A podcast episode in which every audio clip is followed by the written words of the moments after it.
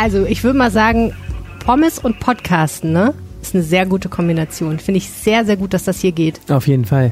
Wir sind im Düsseland. Wir sind, glaube ich, die aller, allerersten Besucher und wir kriegen, glaube ich, die aller, allererste Portion Pommes hier im Düsseland serviert, was mich echt ehrt, denn das hier ist ein ziemlich einzigartiges Projekt und darüber sprechen wir gleich mit dem Organisator, Schausteller Oskar Bruch. Außerdem reden wir über ein weniger schönes Thema, nämlich die Corona-Zahlen in Düsseldorf. Die Woche zeigt, äh, es geht leider aufwärts und wir ordnen das jetzt mal ein. Und die Posse um den Pop-Up-Radweg geht weiter. Der Wahlkampf ist in vollen Zügen und es gibt einige sehr, sehr lustige Dinge, die gesagt wurden, die wir mal Fakten checken müssen. Noch überhaupt keine Rolle im Düsseldorfer Wahlkampf spielt die AfD, ähm, unter anderem deshalb, weil die AfD am meisten mit der AfD beschäftigt ist. Und wir geben euch einen ganz kurzen Sneak Peek, falls ihr es noch nicht gehört habt, auf unser Interview mit dem grünen OB-Kandidaten Stefan Engsfeld. Alter Schwede, haben wir heute viel vor. Wir haben auch noch den Wetterstruxi, der erzählt euch, wie verdammt warm es nächste Woche werden wird. Oder auch nicht. Oder auch nicht. Ich Vor allen Dingen eigentlich das Ahnung. Wochenendwetter und haltet euch fest, er hat mir geschrieben, er hat es nicht geschafft, das in den zwei Minuten unterzubringen, die der Anrufbeantworter läuft. Er musste mir eine extra WhatsApp-Nachricht schicken, um zu erklären, weil die Wetterlage am Wochenende wird kompliziert. Es lohnt sich also auf jeden Fall bis zum Schluss dabei zu bleiben. Niemand ist gespannter, wie viele Nachrichten wir gekriegt haben, als wir selber. Mein Name ist Helene Pawlitzki und ich bin im Düsseland mit Arne Lieb. Ihr hört Folge 110 dieses Podcasts und der Rhein steht bei zwei Meter. Rheinpegel. Der Düsseldorf-Podcast der Rheinischen Post. Wie immer gilt, wenn ihr wollt, könnt ihr uns schreiben und uns sagen, was ihr von dieser Folge und von allen anderen unseren Aktivitäten haltet. Schreibt eine Mail an rheinpegel.rheinische-post.de oder sprecht uns auf den Anrufbeantworter. Den Anrufbeantworter erreicht ihr unter der Nummer 02 für Düsseldorf 976 34164. Oder ihr schickt uns eine WhatsApp gerne auch als Sprachnachricht. Die 0171 90 38 099 ist die Nummer. Ich bin wirklich ein bisschen begeistert, wie schmusch wir hier durch diese ganzen Daten durchgehen, Arne. Als hätten wir uns die. Bälle nicht, Als- immer nichts anderes gemacht, Als wäre es schon Folge zu 110 dieses Podcasts. könnte man denken. Ihr könnt uns auch WhatsAppen.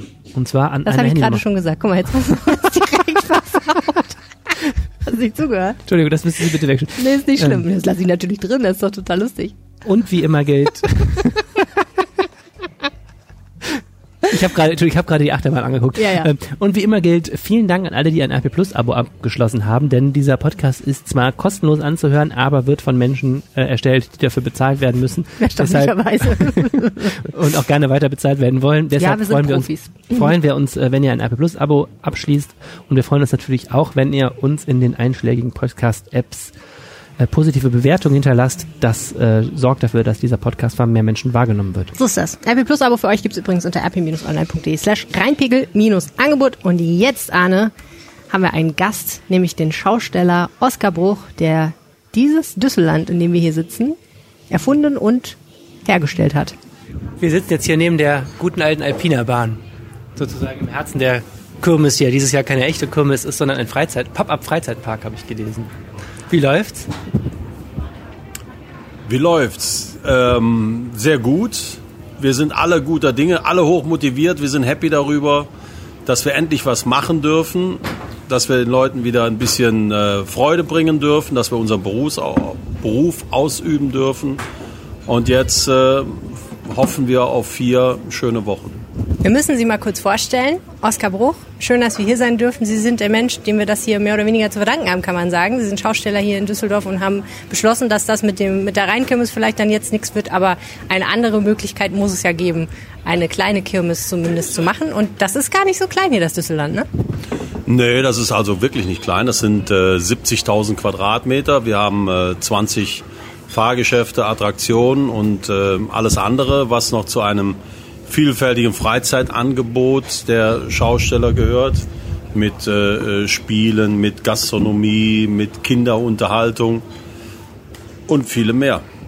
Ich habe gelesen, Ihre Mutter hat über Sie gesagt, ähm, Sie seien äh, genauso bekloppt wie Ihr Vater. Das fände sie ganz toll. Was, womit sie andeuten wollte, dass das hier natürlich ein Projekt war, wo man nicht sofort gesagt hätte, ja klar, in Corona-Zeiten ist das kein Problem. Was waren die Herausforderungen in der Organisation, die Sie überwinden mussten? Ganz, ganz viele. Ganz, ganz viele. Zum ersten Mal ein äh, psychologisches Problem.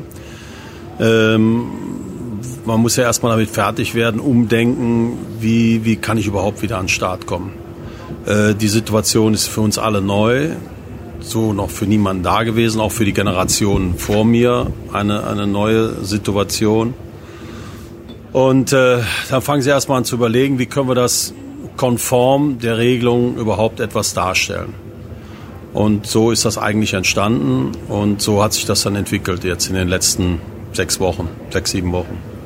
Was sind denn so die wichtigsten Unterschiede? Also der Abstand soll eingehalten werden. Es gibt äh, Hygiene, Desinfektionsmittelspender, habe ich gesehen. Wie ist das mit den Fahrgeschäften? Können alle Plätze belegt werden? Der Hauptunterschied besteht darin, dass wir hier auf dieser Fläche eine kontrollierte Anzahl an Besuchern haben. Wir haben jetzt hier auf dieser Fläche äh, genauso viel Freiraum oder sogar etwas mehr Freiraum pro Besucher, als es momentan innerhalb von Gebäuden vorgeschrieben ist. Ganz einfach, um auf Nummer sicher zu gehen, dass sich Familien mit Kindern hier unbeschwert bewegen können, dass es nicht zu Staubildungen kommt, dass es nicht zu Pfropfenbildung kommt, dass die Leute aufeinander auflaufen. Ähm, das war der erste Grundgedanke. Von daher auch äh, ähnlich wie in der Gastronomie bei den Restaurants die Erfassung der Besucher, um irgendwas nachvollziehen zu können, wenn es denn der Fall sein sollte. Das nächste sind die Hygienemaßnahmen an den einzelnen Betrieben.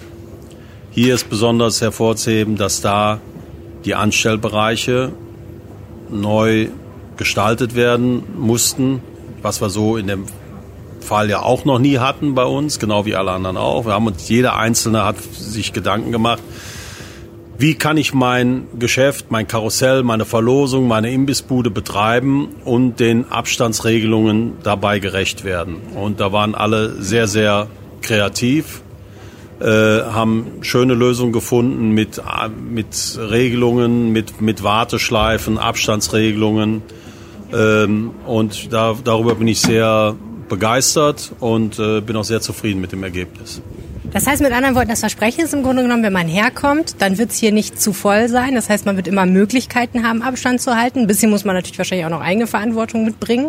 Und man wird, ähm, ja, so wie auf der Kirmes auch, alles erleben können, Fahrgeschäfte, Gastronomie und so weiter und so fort. Das Ganze dann zu einem Eintrittspreis.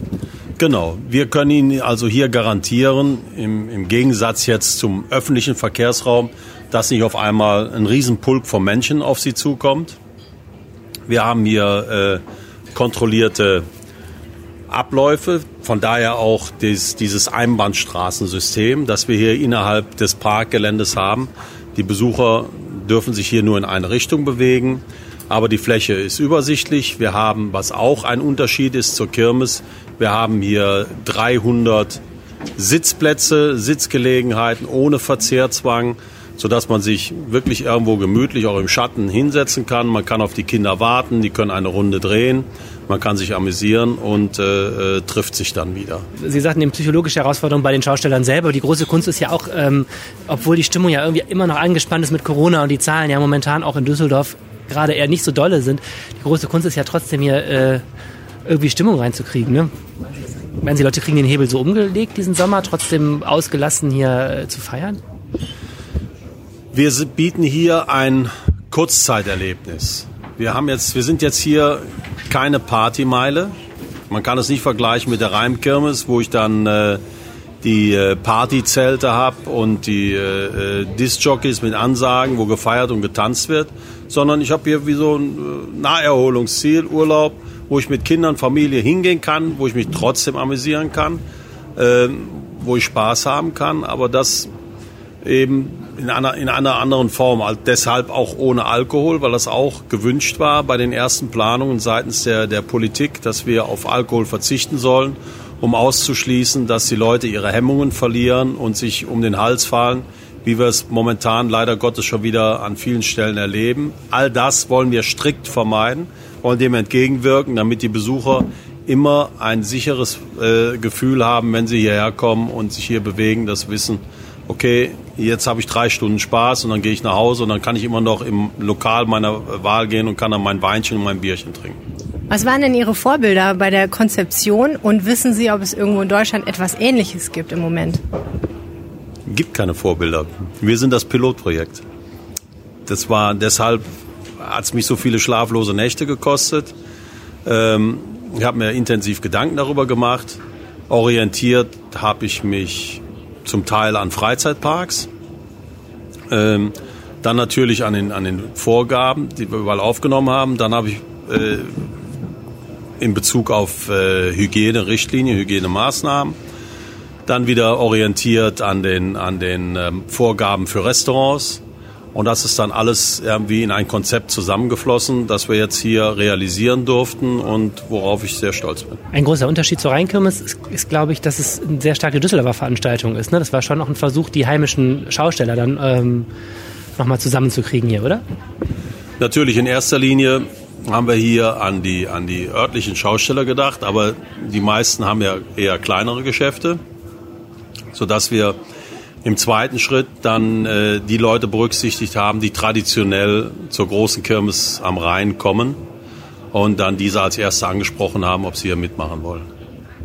Die Frage ist natürlich, wenn Sie hier nur eine begrenzte Anzahl an Leuten reinlassen dürfen und bestimmte Sachen nicht machen können, zum Beispiel Alkohol ausschenken und diese großen Partys veranstalten, lohnt sich das am Ende? Oder ist das so, dass Sie sagen, Hauptsache wir machen erstmal was, ob dann am Ende eine schwarze Null steht oder nicht oder mehr, ein bisschen Plus, ist nicht so wichtig? Ja, deswegen sagt meine Mutter ja, dass ich bekloppt bin. Äh, wir arbeiten hier mit, mit viel geringeren Zahlen. Also auf der Kirmes, bei der Kirmes sprechen wir von Millionen Besuchern. Hier sprechen wir von einigen Zehntausend. Also von daher schon ein sehr exklusives Erlebnis.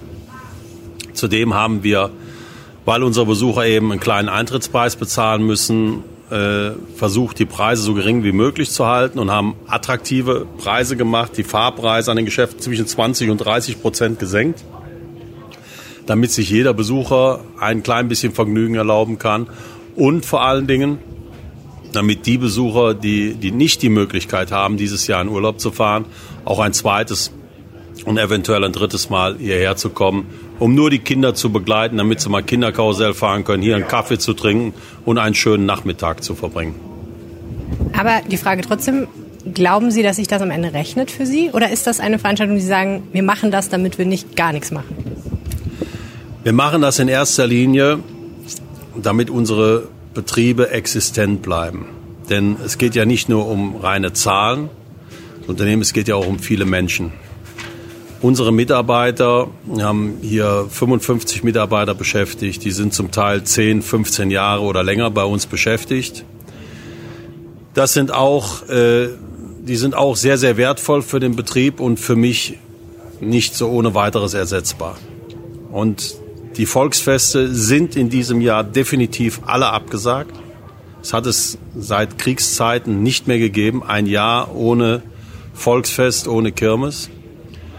Und ich muss ja auch die Möglichkeit haben, dass es im nächsten Jahr irgendwie weitergeht. Und wenn ich dann keine Leute mehr habe, ich kann die nicht ein Jahr in Kurzarbeit lassen oder in der Arbeitslosigkeit, was die Saisonarbeitskräfte angeht, dann äh, können wir nächstes Jahr den Betrieb nicht mehr hochfahren. Ich kann nicht mit allen Positionen, mit, äh, wo, wo geschulte Mitarbeiter, auch mit handwerklichen Fähigkeiten eingesetzt sind, äh, da neue Leute hinsetzen und so einen ganzen Betrieb äh, neu erklären. Das funktioniert nicht. Deswegen ist für mich wichtig, dass alles auf Sparflamme, dass irgendwie weiterläuft, dass es irgendwie weitergeht. Und über Geld verdienen redet, glaube ich, in diesem Jahr niemand in unserer Branche. Haben Sie einen Tipp für Menschen, die zum Düsseldorf kommen? Haben Sie eine Idee? Was würden Sie besonders empfehlen hier? Wir haben vorne im Eingangsbereich ein Kinderland mit, mit Merz und Pellini, wo auch äh, kleines Kasperle-Theater für die Jüngsten aufgebaut wird, wo zusätzlich noch Shows und, und Unterhaltung äh, äh, für kleine Kinder angeboten wird mit Stelzenläufern, Akrobaten. Wir haben für die etwas Älteren haben wir keine Biergärten diesmal, sondern Kaffeegärten aufgebaut, wo man sehr lauschig sitzen kann, wo man aber auch alkoholfreies Bier oder eine alkoholfreie Bohle genießen kann.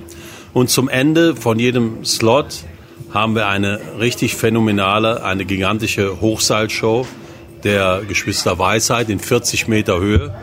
Die fahren in 40 Meter Höhe, 200 Meter hier quer über den Platz.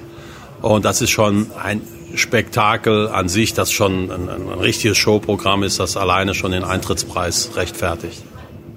Den Slot muss man, glaube ich, mal ganz kurz erklären. Slot? Wir haben ja über den Tag verteilt mehrere Einlasszeiten immer circa drei Stunden Aufenthalt äh, pro Slot, in dem sich immer dreieinhalbtausend Besucher aufhalten können. Was auch nicht zu verachten ist, ist der äh, bewusst gewählte Standort des Riesenrades hier am, am östlichen Teil der Messe. Von da hat man einen, eine phänomenale Aussicht über den gesamten Flugplatz. Man kann durchzählen, wie viele Flugzeuge da gerade geparkt sind. Also ist eine ganz andere Perspektive über die Stadt. Äh, ist wirklich toll und auch über den, Nordpark, den nördlichen Teil der Stadt, habe ich so aus dem Standpunkt auch noch nicht gesehen in meinem Leben. Das lohnt sich auch richtig dieses Wochenende, ne? weil dieses Wochenende ja die ganzen Ferienflieger starten. Ja, super. Herzlichen Dank, Oskar Bruch. Ich danke Ihnen. Ich habe einen Tweet bekommen von einem Mann namens Marc Olejak. Das ist ein äh, Piratenpolitiker. Du kennst den Namen, glaube ich. Ne? Mhm. Ja. Der saß im Landtag mal 2014 bis 2017, äh, dann jetzt nicht mehr, weil die Piraten nicht mehr im Landtag sitzen. Aber ähm, der ist natürlich immer noch bei den Piraten aktiv, ein Mann aus Bilk. Und die Piraten haben sich mal genau die Daten angeguckt, ähm, die Corona-Daten in Düsseldorf und finden, da gibt's einiges zu verbessern, was die Darstellung dieser Daten angeht. Und darüber habe ich mit ihm gesprochen. Hier kommt das Gespräch. Einen wunderschönen guten Tag, hier ist Marco Leak. Hallo, Helene Pawlitzki von der Rheinischen ja, Post. Hallo. Du hattest mich angetwittert mit dem Hinweis, doch nochmal auf die Zahlen zu schauen, was Corona in Düsseldorf angeht. Was genau war dir da aufgefallen? Also es ist ja äh, die letzten Tage auch jetzt bei der Stadt angekommen. Wir haben ja sozusagen wieder ein Wochenendlagezentrum im Rathaus ab heute Abend. Ähm, das heißt, die Stadt selber hat zwischendurch auch erkannt, dass man hier vielleicht wieder ein bisschen aktiver werden sollte, ähm, um mit den Leuten ins Gespräch zu kommen, die einfachen Spielregeln, Mindestabstand und Maske so ein bisschen einzuhalten. Zahlentechnisch ist uns halt ganz einfach aufgefallen, dass wir es etwas schade finden, dass die Stadt die modernen Medien dafür nicht ausreichend nutzt, ähm, um dies auch quasi über, also digital besser zu visualisieren und zu verbreiten. Unserer Meinung nach ist es einfach aus dieser einfachen Grafik abzuleiten, dass wir, wenn man sogar es ganz hart interpretieren würde, man sagen kann, wir haben die Zahlen wie vor dem ersten Lockdown und zwar im ansteigenden Maße. Vielleicht sogar in einer etwas kürzeren Zeit gerade. Das äh, ist mit einer der Gründe, warum wir einen, einen Langzeitchart einfach erzeugt haben aus den von der Stadt selber zur Verfügung gestellten Daten. Und wir bedauern es halt ein bisschen, dass hier genau an dieser Stelle die Stadt und der OB, sag ich mal, nicht mit allen Informationen, die es gibt, so offen hantieren. Hm. Wenn du wir sagst, wer ist das dann genau? Das sind wir von der Piratenpartei hier in Düsseldorf. Ich bin ja ähm, jetzt für die anstehende Kommunalwahl auf Platz zwei. Hm. Ähm, Platz eins ist unser jetziger Ratsherr Frank Eifel Gränder. Und ähm, in dem Zusammenhang wir vom KV der Piraten hier in Düsseldorf sagen halt, Information ist das Wichtigste für einen tatsächlich, sag ich mal, aufgeklärten Umgang auch mit dieser Krankheit. Mhm. Und dein Kritikpunkt ist jetzt, dass die Stadt die Zahlen schon veröffentlicht, aber halt nicht so visuell aufbereitet, dass man sofort sehen kann, wie ist die Situation jetzt gerade und wie hat sie sich entwickelt. Ja, allerdings war auch im ersten Moment waren die Zahlen ja nicht wirklich so richtig sag ich mal, veröffentlicht. Das kam relativ schnell dann und wird dann mittlerweile auch über das Open Data Team der Stadt tatsächlich täglich betreut und nachveröffentlicht und das ist auch genau richtig so. So funktioniert das mit der Transparenz. Aber wenn wir uns die Grafiken bei beispielsweise Twitter anschauen, die die Stadt erzeugt, die sind nicht, äh, ich sag's mal vorsichtig, nicht wirklich aussagekräftig. Ähm, es gibt immer Mittel und Wege, Grafiken so aufzubauen, dass eigentlich relativ wenig Informationsgehalt oder ein bewusst eventuell gesteuerter Informationsgehalt übermittelt werden kann. Und in diesem Fall ist da, wir sehen da ordentlich Optimierungspotenzial. Ich meine, grundsätzlich ist es natürlich auch so, die Stadt sah sich jetzt auch mal mit einer noch nie dagewesenen Situation konfrontiert und musste vielleicht auch erstmal Kompetenzen aufbauen. Hast du dafür Verständnis? Ja, auf jeden Fall. Ähm, wir selber hatten ja im Vorfeld zwischendurch übrigens auch über die sozialen Medien darauf hingewiesen, dass es hier Nachholbedarf gibt und dem wurde ja dann auch tatsächlich Rechnung getragen, denn auf einmal gab es ja diese ersten Grafiken. Nur angesichts der jetzigen leichten Veränderungen, sage ich mal ganz vorsichtig, mit den anstehenden äh, Sommerferien und der Öffnung des Düssellandes, ähm, wäre es vielleicht nach zwei Monaten an der Zeit halt die nächste Informationsphase einzuleiten. Denn wie wir ja auch wissen, auch auf der Bund-Länder-Ebene ist es ja so, dass mittlerweile Grafiken gemacht werden, die runtergehen bis in die einzelnen Kreise.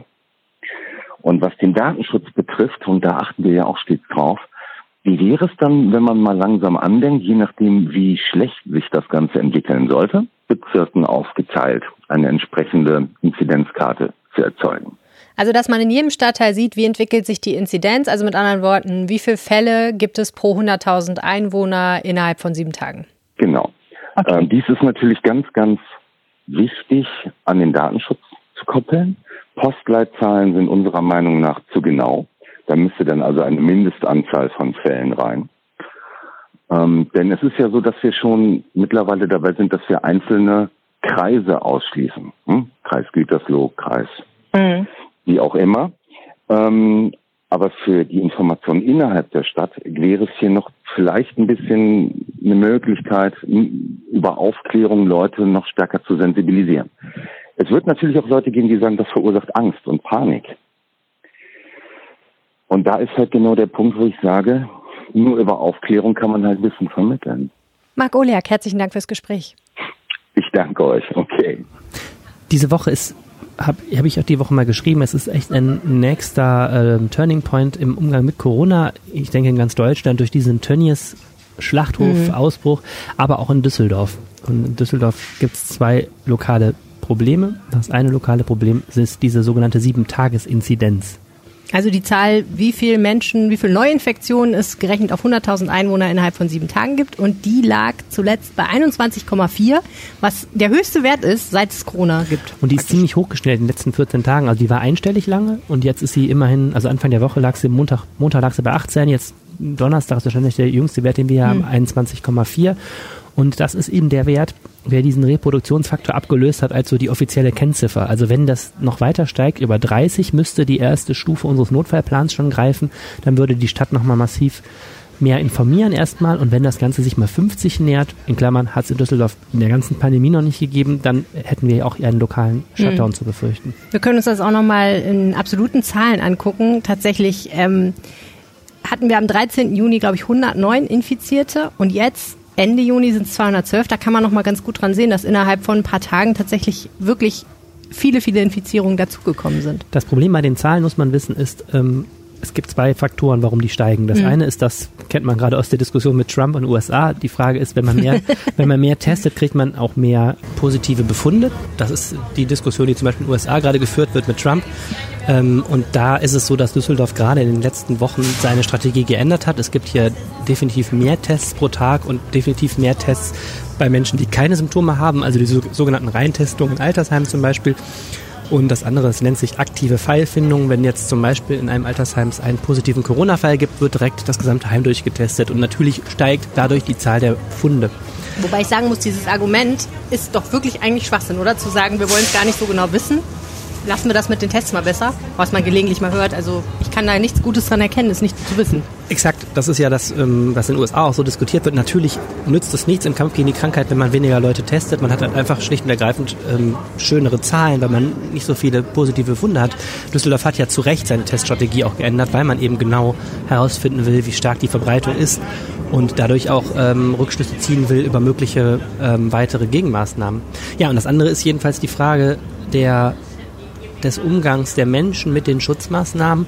Und da wird ja seit Wochen Düsseldorf auch ordentlich diskutiert, ähm, insbesondere am Beispiel der Altstadt, über die Frage, wird da zulässig jetzt mit umgegangen und ist dieser, dieses Wiederauffahren des öffentlichen Lebens dann eine Gefahr, äh, dass, die, dass es wieder zu so einem exponentiellen Wachstum kommt?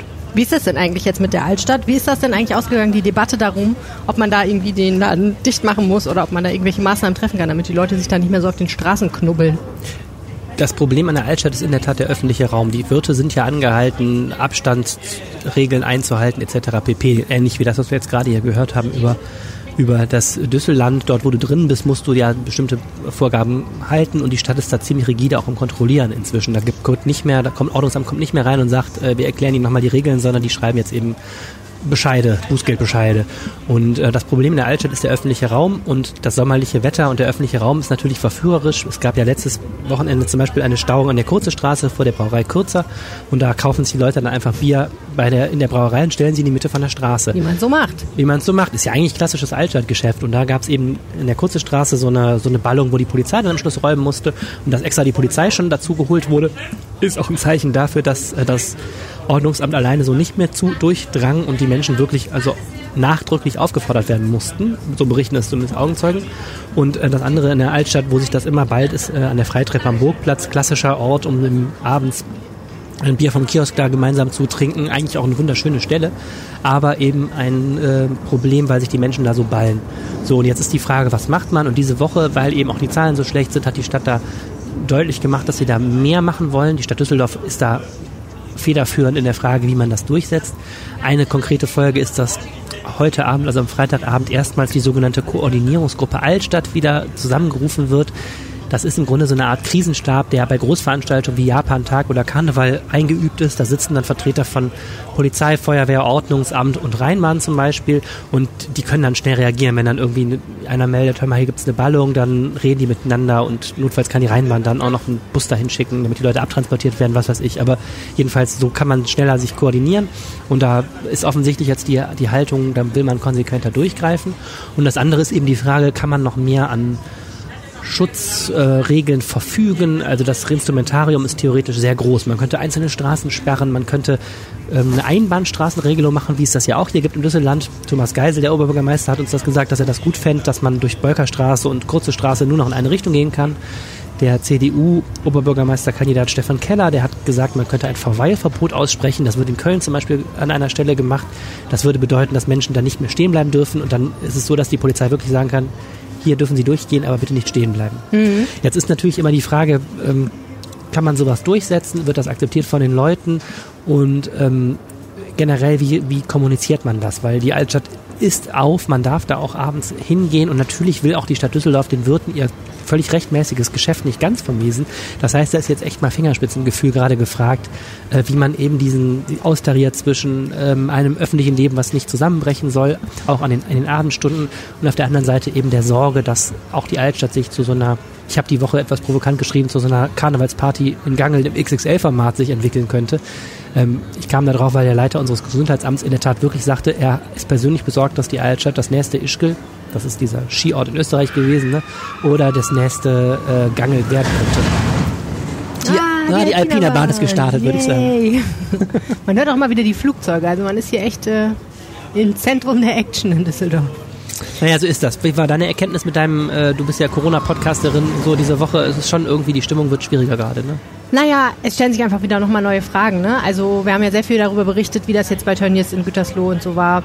Ähm, es gab dann jetzt noch einen neuen Ausbruch in Mörs, wo ein Dönerfabrikant relativ viele ähm, Fälle hat. Also da sieht man dann nochmal, da sind nochmal so ein paar neue Hotspots deutlich geworden. Also einfach nochmal neue Sachen, wo man sehr gut hingucken muss. Was natürlich interessant ist, ist, dass dieser Mechanismus, den du auch schon angesprochen hast, nämlich, dass wenn es über 50 Neuinfektionen pro 100.000 Einwohner in sieben Tagen gibt, dass dieser Mechanismus, wenn der dann greifen soll, ne, dass man sagt, ähm, wir machen dann strengere Regeln wieder. Da hat man jetzt, glaube ich, finde ich, hat man jetzt an Tönnies nochmal genau gesehen und am Kreis Gütersloh, was das alles für Fallstricke birgt. Das eine ist, da muss es Politiker vor Ort geben, auf Landes- oder auf Kreisebene, die das auch machen. Und da ist natürlich die Angst sehr, sehr groß, dass man sich damit tierisch ist mit dem Wähler verscherzt. Das heißt, mhm. das ist gar nicht so einfach, das dann konsequent umzusetzen. Und das war ja die große Diskussion auf Landesebene. Gleichzeitig hast du im Kreis Gütersloh, im Kreis Warendorf insbesondere, wo es nur ganz wenig Fälle eigentlich gibt, aber jetzt trotzdem strengere Beschränkungen greifen, ganz viele Leute, die richtig, richtig, richtig sickig sind. Mhm. Weil zum Beispiel diese Geschichte mit den Tests ja echt denen eigelegt hat. Ne? Heute, morgen fangen die Sommerferien praktisch an heute ist der letzte Schultag. Wenn die in Urlaub fahren wollen, dann müssen die einen Corona-Test haben in bestimmten Bundesländern, der ähm, jünger ist als 48 Stunden. Das heißt mit anderen Worten, alle Menschen im Kreis Warendorf, die in Urlaub fahren wollen, nämlich nach Bayern, Baden-Württemberg, Niedersachsen und Schleswig-Holstein, glaube ich, irgendwie sowas, ähm, alle die müssen den Corona-Test am Donnerstag spätestens gemacht haben und müssen das Ergebnis noch Frühestens, bekommen. Ne? Ja, genau. Also genau. Ach, das Ergebnis muss ja auch noch vorliegen. Das Ja, Ergebnis ja, muss ja auch noch vorliegen. Also bevor du nur du kriegst einen Schrieb in die Hand, Ja. mit dem kannst du dann losfahren. Das Ja. kommt wahrscheinlich mit der Post. Ich weiß nicht, ob man sich das abholen soll. aber das ist natürlich ein gigantischer Aufwand Mhm. und gleichzeitig hast du das aber auch in Gegenden und Städten, kleinen Städten oder Dörfern, wo es gar nicht, wo es null Corona-Fälle gibt, weil die einfach im Kreis Warendorf liegen. Und das ist natürlich total schwer zu vermitteln irgendwie. Also politisch muss man es alles durchsetzen können. Ich glaube, das ist auch so ein Thema in der Altstadt. Wenn die Leute kein Verständnis haben, wird es schwer. Da musst du nämlich, klar, polizeilich kannst du eine Menge durchdrücken, auch in so einer Altstadt, aber wenn die Leute nicht mehr mitziehen, ist es schwer. Und ich glaube, wir haben es gerade auch ganz gut schon gehört äh, in Bezug auf diesen, dieses Düsselland hier. Es gibt eben Branchen, die sind, liegen jetzt schon so am Boden. Also wenn man sich vorstellt, auch in Düsseldorf, wir müssten nochmal jetzt auf Monate alles einmal wieder auf Null setzen. Das ist natürlich, äh, die Folgen sind gigantisch für Ja. so eine Stadt. Absolut. Gut, lassen wir mal das Thema Corona hinter uns Bitte. und sprechen wir über ein anderes Herzensprojekt, nämlich den Pop-Up-Radweg. Ah ja. Wir haben ja letzte Woche schon sehr intensiv darüber gesprochen, ähm, wie problematisch dieses Projekt ist und wie von allen Seiten es verhauen wird und wie jetzt irgendwie, stellt sich jetzt heraus, keiner so richtig dafür verantwortlich sein will, dass es das gibt. Da gibt es zwei Sachen, die ganz spannend sind. Die erste Geschichte hat was mit der Frage zu tun, wer eigentlich den Vorschlag für diesen Pop-Up-Radweg gemacht hat und wer am Ende dabei geholfen hat, das auch tatsächlich durchzubringen. Genau, ich habe zwei Dinge diese Woche getan. Das eine ist, ich bin diesen Radweg am Wochenende abgefahren in meiner Freizeit, weil ich ihn gerne mal sehen wollte und ähm, habe mir selber einen Eindruck gemacht und ich fand ihn ehrlich gesagt auch nicht besonders positiv, mein persönlicher Eindruck. Äh, Ich finde den sehr unübersichtlich und ich habe so mitgezählt, also mindestens die Hälfte der Radler fährt nicht auf diesem Weg, sondern so wie sie immer fahren. Also es ist ein bisschen zusätzliches Durcheinander, was da entstanden ist. Und das andere, was ich gemacht habe, ich habe einen Faktencheck geschrieben, weil äh, im Wahlkampf sich gerade alle munter vorwerfen, äh, an diesem Weg schuld zu sein. Und der eine Punkt ist eben der, dass die FDP in der Tat am Anfang diesen Pop-up-Radweg auch mit eingebracht hat. Es gibt da einen gemeinsamen Antrag des Ampelbündnisses, wobei man sagen muss, die Idee von dem Pop-up-Radweg, die proklamieren die Grünen für sich. Die hatten einen äh, Workshop mit einem Fahrradplaner aus Berlin und in Berlin ist diese Idee in Corona-Zeiten, wenn wenig Verkehr ist, da ähm, per temporäre Radwege anzulegen, sehr gut angekommen. Und da kam man eben auf die Idee, das können wir in Düsseldorf doch auch mal versuchen. Und dann ist etwas Lustiges passiert. Die FDP hat diesen Antrag eingebracht Ende April und hat ihn dann selber abgelehnt. Ähm, und zwar in der Zeit bis zu der Ausschusssitzung haben sich offensichtlich SPD, Grüne und FDP überworfen. Und da ging es um die strittige Frage, ob man sich die Option offen lassen möchte, diesen Radweg auch länger zu betreiben. Ähm, die FDP wollte, dass der am Ende der Sommerferien, 13.8. wegkommt. Und Ist ja auch ein Pop-Up-Radweg. Genau, dass er wieder wegpoppt sozusagen. Und äh, SPD und Grüne haben gesagt, naja, wenn wir ke weiterhin keine Fußballspiele und keine Messeveranstaltungen haben, hätten wir ja auch weniger Verkehr auf der Route, dann könnte er auch bleiben. Ja. Naja, und daran soll man sich so die offizielle Darstellung äh, zerstritten haben. Und dann hat die FDP wirklich gegen den eigenen Antrag gestimmt. So, und jetzt ist sie auch ein harter Gegner dieses Radwegs. Ja. Das ist das eine. Das andere ist natürlich, dieser Radweg ist, ich habe letzte Woche gesagt, das ist eine Provinzposte, die geht halt immer weiter. Es wird immer weiter verbessert. Also es gab jetzt also wieder eine Pressekonferenz mit weiteren Verbesserungen. Also dieser Radweg ist keine zwei Wochen alt und äh, man könnte wirklich ein, eine Doktorarbeit schreiben, was da jetzt alles schon vorgeschlagen und zurückgenommen Ja. und es sind da sieben Ampeln aufgestellt worden. Es ist teilweise, ob der jetzt doch einseitig oder zweiseitig ist. Geisel hat vor der letzten Ratssitzung, also Oberbürgermeister Thomas Geisel, hat vor der letzten Ratssitzung Änderung vorgeschlagen. Dann gab es im Stadtrat Protest, weil die, der Stadtrat da noch gar nicht zugestimmt hatte. Da haben Grüne und Linke einen Änderungsantrag dazu gegeben. Und ich bin gespannt. Es lohnt sich, jedes Wochenende einmal diesen Weg zu fahren und zu gucken, wie er jetzt ist. Und worum es auch noch Streit gab, ähm, war ja die Frage, wie kommt es jetzt eigentlich, dass dieser Radweg immer noch da ist? Da gab es ja auch eine Ratsentscheidung und zwar eine sehr, sehr knappe Ratsentscheidung, 35 zu 34 Stimmen. Und da äh, gibt es ein spannendes Video, in dem wir sehen können, wie Oberbürgermeister Thomas Geisel sich ähm, mit sich dort trifft mit, glaube ich, Anwohnern und Kritikern dieses Pop-up-Radwegs. Und wer hat sich auch unter die Menge Siehe da. Gemischt? Marie-Agnes Strack-Zimmermann, die FDP-Kandidatin zur Oberbürgermeisterwahl. nicht mitgestimmt hätten, wäre der Beschluss nicht Moment, nee, nee, nee, nee. Im OVA sitzt sie noch nicht mal. Meine Partei war dabei, also ich möchte jetzt auch nicht Pilatus spielen oder sowas. Aber Sie haben es am Donnerstag wieder durchgesetzt. Mit Nein, einer Stimme, nee, mit ja. Moment, Moment, Moment. Wenn es Rot-Rot-Grün 34, und 34, keine hallo. Frau Strack-Zimmermann. Es ist so, Herr Geisel. Nein, es gab einen Wahrheit Antrag. Sie sollten Die äh, Rolle von Thomas Geisel ist da ganz interessant. Der, ähm, die, wie gesagt, die Idee dieses Radwegs kam aus dem Ratsbündnis und davon den Grünen. Ähm, aber wenn das dann beantragt ist, dann muss die Stadtverwaltung das ja umsetzen und Thomas Geisel ist jetzt rein formal als oberster Chef der Stadtverwaltung sowieso für alles verantwortlich, was da gut oder schlecht läuft. Und ähm, dann war es so, Thomas Geisel hat sich nicht nehmen lassen, diesen Radweg persönlich zu eröffnen am 13. Juni und hat die Grünen auch nicht eingeladen dazu, weswegen die wieder sauer waren. Es ist total Wahlkampf, merkt man daran. Ne? Mhm. Naja, Geisel hat also diesen Radweg äh, eröffnet, hat sich dann für das Foto auch mal selber auf ein Rad geschwungen, zusammen mit anderen äh, SPD-Politikern. Und dann kam eben diese Welle des Protests und ähm, dann hat Geisel sich, nachdem der CDU-Kandidat Stefan Keller sich auch schon mit Anwohnern getroffen hat, hat er das dann auch mal gemacht. Am letzten Samstag war das.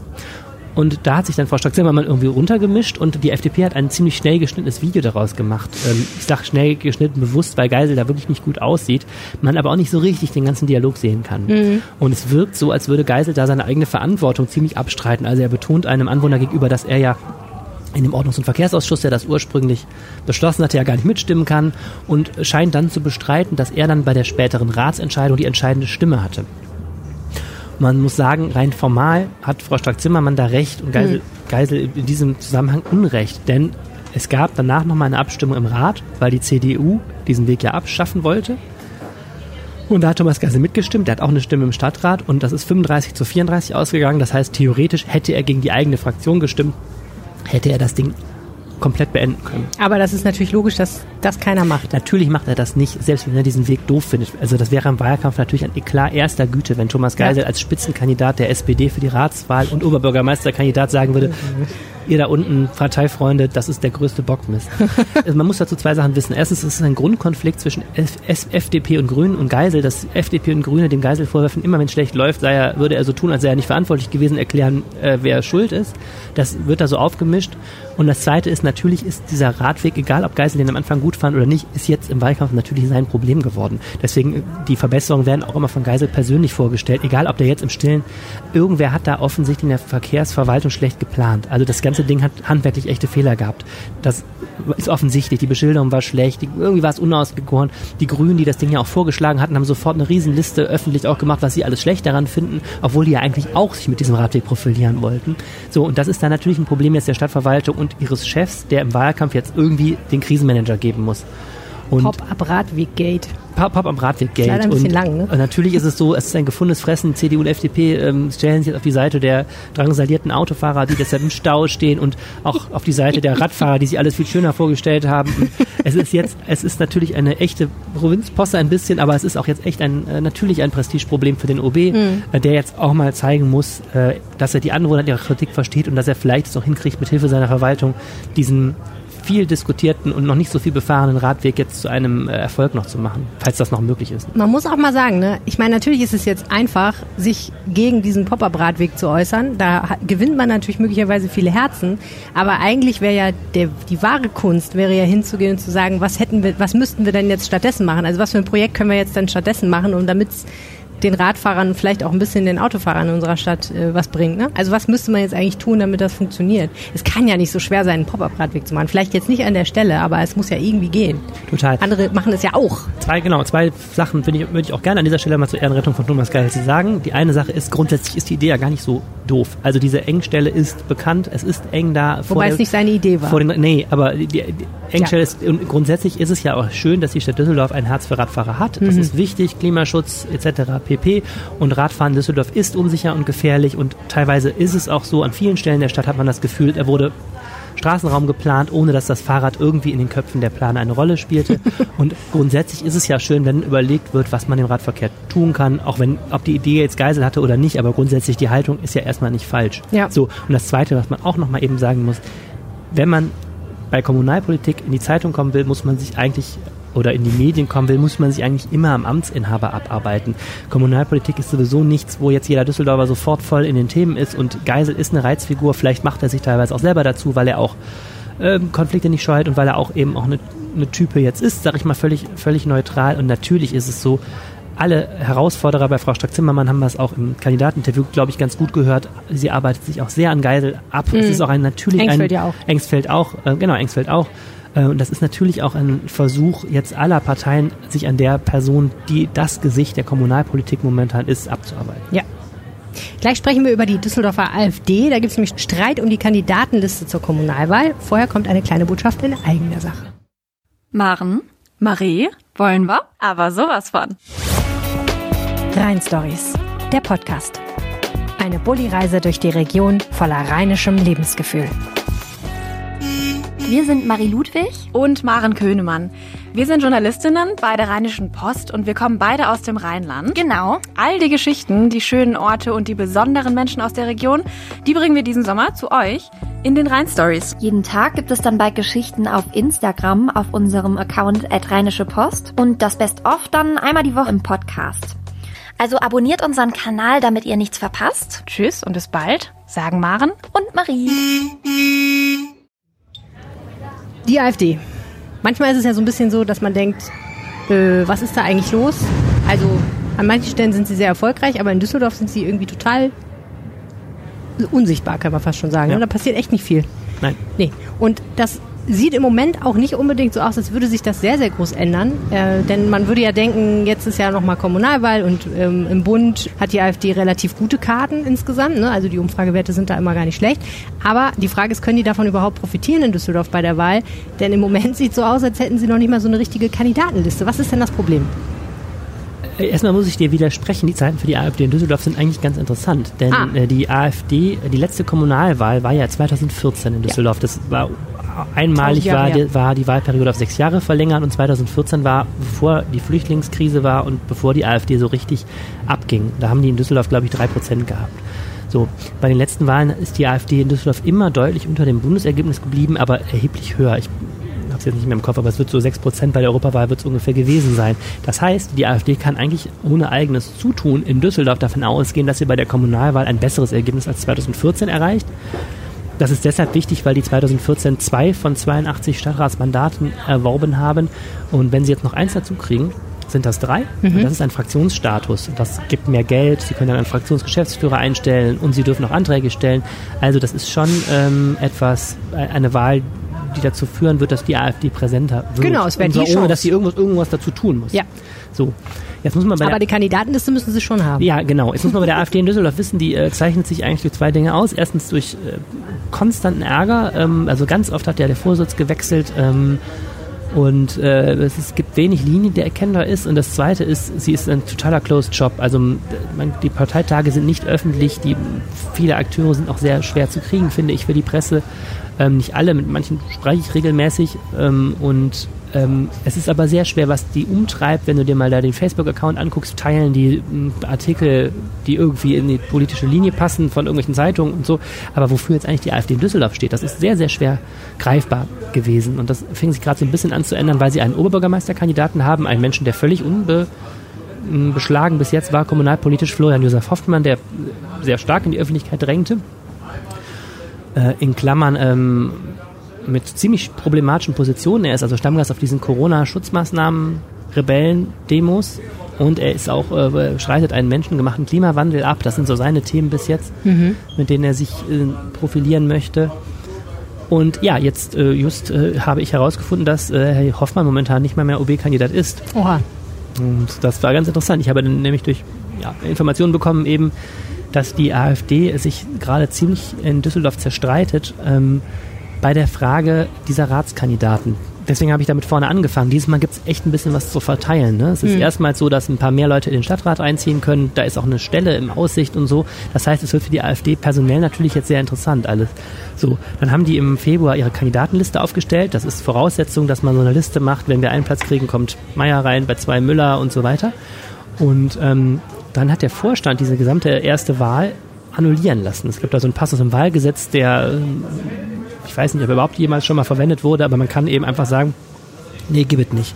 Und der, der, der Vorsitzende, der AfD-Vorsitzende im Kreisverband Düsseldorf sagte mir, das begründete das so pauschal mit Rechtsunsicherheiten ähm, naja, aber die Geschichte, die andere Parteimitglieder erzählen, ist eine andere, nämlich, dass sich eben ein Kreis innerhalb der AfD gefunden hat, der so unzufrieden war mit diesem Vorstand, weil die AfD so überhaupt nicht hier punkten kann, dass die letztlich äh, da so eine Art Putsch veranstaltet mhm. haben. Und dass die sich vorher abgesprochen haben und versucht haben, oder es erfolgreich geschafft haben, eine ganz andere Kandidatenliste aufzustellen und die Leute vom Vorstand, die auch auf die Kandidatenliste wollten, einfach ähm, zu überstimmen. Heftig. So, und dann hat der Vorstand das annullieren lassen und dann wurde jetzt Anfang Juni in Hilden, interessanterweise war wieder Parteitag am 7. Juni, da wurde die Liste erneut bestimmt und ist ungefähr dieselbe geblieben. Mhm. Hoffmann, der Oberbürgermeisterkandidat, ist aber immer noch nicht wieder bestätigt. Da wird es jetzt wohl am Wochenende einen Parteitag nochmal geben. Der ähm, ist momentan ein ruhender OB-Kandidat. Und natürlich ist das etwas, was die AfD weiterhin daran hindert, hier in Düsseldorf Wahlkampf zu treiben, weil wenn du so wenig äh, interne Einheit hast und so eine unklare personelle Situation, das ist sicherlich ein Grund dafür, dass die AfD hier im Wahlkampf wirklich im 0, nichts zu sehen war. Wir hatten ja diese lange Debatte darüber, ne, ob sich die anderen OB-Kandidaten mit dem AfD-Kandidaten auf ein Podium setzen würden, ob die mit dem diskutieren würden bei Veranstaltungen. Und das gibt ja auch die Debatte unter den Menschen, die diese Podiumsdiskussion veranstalten, ob sie den AfD-Kandidaten einladen sollten oder nicht und warum ja und warum nein. Ähm, wie sieht's denn da eigentlich aus? Also soweit ich es bis jetzt verfolgt habe, ist durchgehende Linie, die AfD nicht einzuladen. Das hat auch damit zu tun, dass die Kandidaten von CDU, SPD, FDP und Grünen einig sind, dass sie nicht sich auf ein Podium sitzen möchten mit dem Herrn Hoffmann von der AfD, so er es dann wieder wird. Und ähm, das eben auch Veranstalter natürlich unter Druck setzt. Letztlich liegt die Entscheidung natürlich bei den Veranstaltern und ähm, bis jetzt ist es auch in der ganzen Stadtgesellschaft so, in Düsseldorf ist die AfD eine absolute Randerscheinung. Ähm, auch ganze Brauchtum, Karneval und, und Kirmes und so weiter sind sich einig, AfD-Leute werden nicht eingeladen und äh, die sind in Düsseldorf, werden die ganz klar bis jetzt total außen vor gehalten. Und das ist im Wahlkampf ja auch mein Eindruck, dass das ziemlich durchgezogen wird. Dazu kommt eben, dass die AfD bis jetzt auch noch überhaupt nicht sichtbar geworden ist ähm, mit irgendwelchen eigenen Impulsen. Das heißt, das ist bis jetzt in Düsseldorf ein ziemlich AfD-loser Wahlkampf. Was das am Schluss für das Ergebnis der Kommunalwahl heißt, kann man natürlich auch immer nur rätseln. Die Menschen, die AfD wählen, wählen vielleicht auch AfD, ohne dass jetzt irgendwo bei einer Podiumsdiskussion Herr Hoffmann saß. Das wird hm. sich alles dann am 13. September zeigen. Ja. Apropos 13. September. Es gibt ja einen Mann, der möchte gerne Oberbürgermeister zum Oberbürgermeister nur, geweiht Nicht nur einen. Nicht nur ein Mann, nein. Aber dieser Mann, ähm, den haben wir interviewt, der ist äh, Grünen-Politiker und wäre der erste grüne Oberbürgermeister von Düsseldorf. Ganz schön cool eigentlich, wenn man jetzt mal der Erste ist. Ne? Der Erste. Wäre nicht ja, schlecht. Historische Stunde. Historische Stunde, absolut. Ähm, was ist äh, dir von unserem Gespräch mit ihm besonders in Erinnerung geblieben? Wir haben viel über Verkehrspolitik äh, geredet. Man kommt nicht umhin. Ähm, ich fand aber auch interessant, dass äh, das nicht nur daran lag, dass wir Fragen dazu gestellt haben, sondern dass er auch auf die Frage danach was was man mit seinem Namen verbinden soll, ähm, auf dieses Thema gekommen ist. Meine Vision ist Lebensqualität steigern in der Stadt. Das heißt, wir brauchen autoärmere Quartiere und eine autoärmere Innenstadt.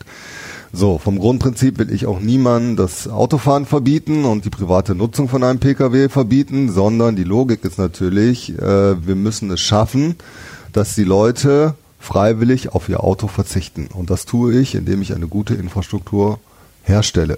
Das heißt für Düsseldorf, wenn ich sage autoärmere Quartiere, autoärmere Innenstadt, dann brauchen wir einen richtig gut funktionierenden ÖPNV, der pünktlich ist, der eine gute Taktung hat, wo ich spät abends auch noch an den Stadtrand komme. Ähm, dann brauche ich auf jeden Fall mehr Platz fürs Rad. Wir brauchen eine gute Fahrradinfrastruktur und äh, wir brauchen andere Maßnahmen, wie zum Beispiel auch mehr Bewegungsfreiheit für Fußgängerinnen und Fußgänger, um mal so drei Flöcke zu setzen. Äh, Thomas Geisel war sechs Jahre in der Verantwortung sechs Jahre. Gucken wir uns den Zustand an von Fahrradfahren. Nein, es ist zu wenig. Nein, es ist nicht sicher, in Düsseldorf Fahrrad zu fahren. Nein, der ÖPNV muss wesentlich besser werden. Was hat er sechs Jahre lang gemacht? Er hatte alle Zeit der Welt, es zu tun. Und ansonsten fand ich noch ganz spannend, dass er, wie alle anderen, glaube ich auch, zumindest wie Maria Streck-Zimmermann auch, sagen wir mal so, Herrn Keller haben wir ja noch nicht interviewt, sich doch sehr am Stil von Geisel abarbeitet. Also der Politikstil ist für ihn, glaube ich, das Hauptunterscheidungsmerkmal zwischen ihm und dem SPD-Kandidaten. Ja, Stefan Engsfeld argumentiert sehr stark äh, über eine Politik, wie man Politik macht. Also nicht nur, was inhaltlich läuft, sondern er will eben auch stehen für einen ganz anderen Ansatz, wie man dieses Rathaus führen kann. Politikstil habe ich gesagt, meiner ist halt die drei Zs, nämlich Zeit nehmen, zuhören und dann zusammen anpacken. Das ist ein anderer Stil, der jetzt hier herrscht, weil ähm, äh, das kritisiere ich auch immer an Thomas Geisel. Ähm, er hört nicht auf Verwaltung, er hört nicht auf viele Leute, äh, die sich für die Stadt engagieren, auf Zivilgesellschaft, auf andere. Und äh, das ist sehr bedauerlich, weil ich glaube, nur so kann man vernünftig eine Stadt regieren. Er ist einfach zu beratungsresistent und äh, geht oft mit dem Kopf durch die Wand und äh, mein Schlüsselerlebnis war, als er die Abrissbirne übers Schauspielhaus hat kreisen lassen und da eine Shopping Mall oder Kultur oder was immer Eventzentrum hinsetzen wollte. Und ich gesagt habe, also die metaphorische. Ja, ja, genau, die war nicht echt. ich habe gerade über nachgedacht, was ich verpasst haben könnte. Weiß noch, Johannes Rau Flughafen sollte der Flughafen umbenannt werden und dann denkt so, ja, aber also man kann über sowas ja sogar noch diskutieren, aber das muss doch vorher abgesprochen. Da kann ich einfach rausgehen und sagen, oh, mal mal. So läuft das halt einfach nicht. Also nicht so, es läuft, es ist einfach auch nicht gut, sondern es ist gut, dass man im Diskurs, und da kommen wir wieder an den Punkt, wo ich sage, es ist ein Ausgleich von Interessen, den man macht, auch als Oberbürgermeister. Man ist gut beraten, auch wenn man eine Stadtverwaltung führt, auf seine beratenden Menschen um sich herum zu hören und auch darüber hinaus. Und das ist, glaube ich, ein anderer Politikstil, den ich habe. Ich habe zum Beispiel auch ein Jahr lang den runden Tisch RX hier gemacht mhm. mit Angermund, mit der Deutschen Bahn, mit der Stadt Düsseldorf und der Bürgerinitiative. Da sind wirklich unterschiedlichste Interessen halt am Tisch und das muss man dann versuchen zusammenzuführen. Die Folge dazu findet ihr selbstverständlich in eurem Feed und könnt ihr aber auch nochmal unter rp-online.de slash reinpegel nachgucken, wenn ihr nicht wisst, wo ihr die finden könnt. Und demnächst folgt natürlich auch noch das letzte Interview in dieser speziellen Reihe, nämlich das Interview mit dem CDU-Kandidaten Stefan Keller. Da bin ich auch sehr gespannt drauf. Und jetzt kommt noch das Wetter vom Wetterstruxi. Hallo und herzlich willkommen zum Wochenendwetter. Ich bin der Wetterstruxi und ich melde mich in aller Regel Regelmäßigkeit über den Rheinpegel-Podcast bei euch, um euch das Wochenendwetter zu präsentieren. Und es gibt so zwei Fragen, die heute ähm, interessanter sind zu klären und dementsprechend werde ich heute mal etwas ausführlicher werden. Der Freitag hat die Frage, wie warm wird es denn jetzt oder wie heiß wird es denn jetzt? Und der Samstag hat die Frage, Inwiefern haben wir denn Gewitter zu erwarten? Und genau das werde ich jetzt mal etwas ausführlicher erklären und ähm, damit ihr dann halt eben perfekt informiert seid. Also, am Freitag wird der Tag sehr freundlich losgehen. Wir werden vermutlich so bis in den Abend hinein äh, meist wolkenlosen Himmel ähm, bekommen und die Temperaturen werden deutlich ansteigen. Wir werden so in der Spitze bis 31, Zeit, äh, teilweise bis 33 Grad zu erwarten haben. Und zum Abend ziehen dann aus dem Südwesten Wolken auf. Diese Wolken bringen zum einen relativ große Schwüle mit sich, so dass es halt eben dann nicht mehr so trocken ist und nicht mehr so erträglich ist, was die Luftmasse angeht, sondern dass es dann doch sehr unangenehm wird. Und es gibt ein geringes Schauerrisiko bzw. geringes Gewitterrisiko, denn diese Front gehört zu einem Teil Luftmassengrenze, es ist aber eine sehr energiegeladene Luftmasse. Und diese kann halt eben dann Schau und Gewitter äh, entstehen lassen, die zwar gerade dann in Richtung Eifel und ähm, westliches, nordwestliches Rheinland-Pfalz auch sehr kräftig ausfallen können, Sobald die aber über die Mittelgebirge, über die äh, an bei der Eifel dann halt eben äh, drüber sind, werden die Gewitter in die Knie gehen. Das könnt ihr dann relativ gut auf dem Radar auch verfolgen. Will heißen, wenn ihr seht, über der Eifel, 17 Uhr, oh, da sind kräftige Gewitter unterwegs, wir müssen uns irgendwie in Acht nehmen, äh, weil in zwei Stunden sind die dann in Düsseldorf. Äh, ganz so einfach ist es nicht, die werden sehr wahrscheinlich vorher in die Knie gehen. Wenn Reste dieser, äh, dieser Front in Düsseldorf dann so gegen 19, 20 Uhr ankommen, wird es trotzdem noch teils schwere Sturmböen geben können, denn diese äh, Gewitter bringen unfassbar große äh, Luft in Bewegung. Und ähm, ich rechne damit, dass es durchaus mal kurz schauern könnte, aber von schweren Gewittern gehe ich stand jetzt für den Freitagabend nicht aus. Im Laufe der Nacht gehen die Temperaturen dann nur gemächlich zurück, da die Wolken relativ kompakt sein werden und wir werden eine vermutlich tropische Nacht mit 20, 21 Grad als Tieftemperatur haben. Der Samstag selbst wird wohl im Laufe des Vormittags bereits äh, teils kräftige Schauer entstehen lassen.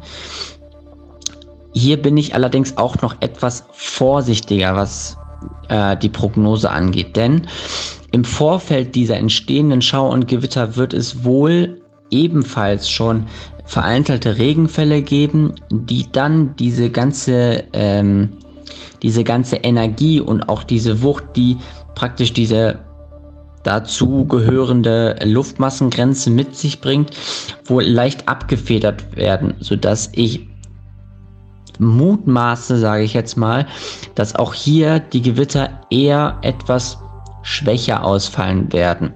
Die werden zwar nach wie vor vermutlich mäßig stark mit teilweise Starkregen dabei sein, aber die werden nicht so kräftig ausfallen, wie ähm, bei manchen Medien halt eben zu lesen ist, sodass da wieder von schweren Unwettern gedroht wird oder äh, davor gewarnt wird. Äh, davon gehe ich im Moment nicht aus. Im weiteren Verlauf des äh, Samstags wird es halt eben dann in etwa bis zum Nachmittag weitere Schauer geben können. Und sobald diese dann durch sind und die äh, Wolken sich langsam auflockern, ist die Wahrscheinlichkeit sehr hoch, dass es dann auch trocken bleibt. Die Temperaturen liegen vor dem Regen noch bei maximal 24 Grad. Danach gehen die Temperaturen langsam zurück.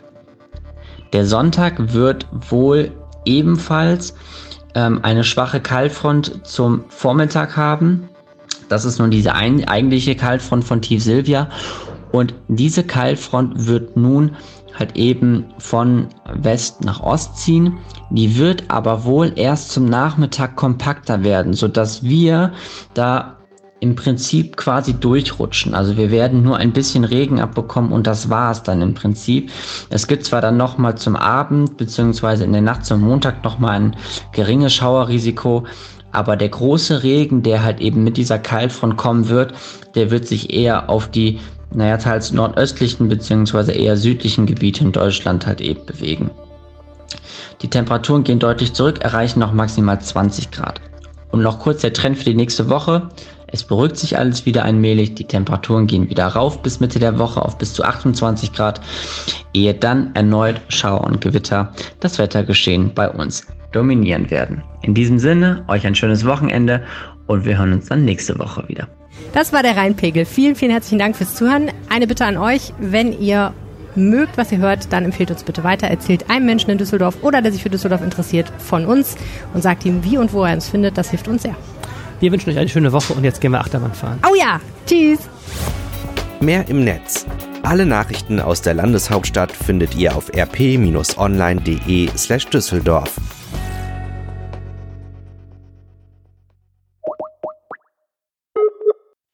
Hallo, hier ist Helene. Hallo, hier ist Arne. Ihr hört den Rheinpegel-Podcast und jetzt habt ihr den Anrufbeantworter des Rheinpegel-Podcasts erwischt. Wir freuen uns über alles, was ihr uns nach dem Piepton hinterlasst. Aber Vorsicht, es könnte passieren, dass wir eure Aufnahmen im Rheinpegel veröffentlichen.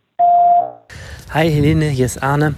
Es ist jetzt Freitagabend und hier kommt noch mal ein kurzes Update für den Pop-Up-Radweg, denn seit wir diesen äh, Podcast heute Mittag aufgenommen haben, hat es doch noch mal eine dramatische Wendung gegeben. Und zwar hat sich heute Morgen ein Unfall ereignet auf der Cäcilienallee, also da, wo dieser Pop-Up-Radweg markiert ist. Da hat ein Paketdienst auf der rechten Spur gehalten und ein Autofahrer konnte irgendwie nicht mehr ausweichen oder wollte den überholen und ist auf die Spur daneben gezogen. Man muss wissen, normalerweise sind da zwei Fahrspuren in jede Richtung. Durch diesen Pop-Up-Radweg sind da aber nur noch zwei Fahrspuren insgesamt, also eine pro Richtung. Und so hat dieser Autofahrer den, den Gegenverkehr gesteuert und da hat es dann einen frontalen Zusammenprall gegeben. Zum Glück gab es dabei nur zwei leicht Verletzte. Oberbürgermeister Thomas Geisel hat am Abend reagiert und hat entschieden, dass dort jetzt nur noch Tempo 30 für die Autos herrscht, solange bis der sowieso geplante Umbau dieses Pop-up-Radwegs erfolgt. Und Geisel hat auch nochmal eingeräumt, dass der Radweg in seiner jetzigen Form ein erhebliches Gefahrenpotenzial für die Straße birgt. Und der Oberbürgermeisterkandidat der CDU, Stefan Keller, hatte sich schon vor Geisel zu Wort gemeldet und hat nochmal gefordert, dass dieser Pop-up-Radweg sofort abgeschafft wird. Also ich glaube, da ist jetzt politisch auch nochmal für die nächste Woche sehr, sehr viel äh, Konfliktpotenzial drin.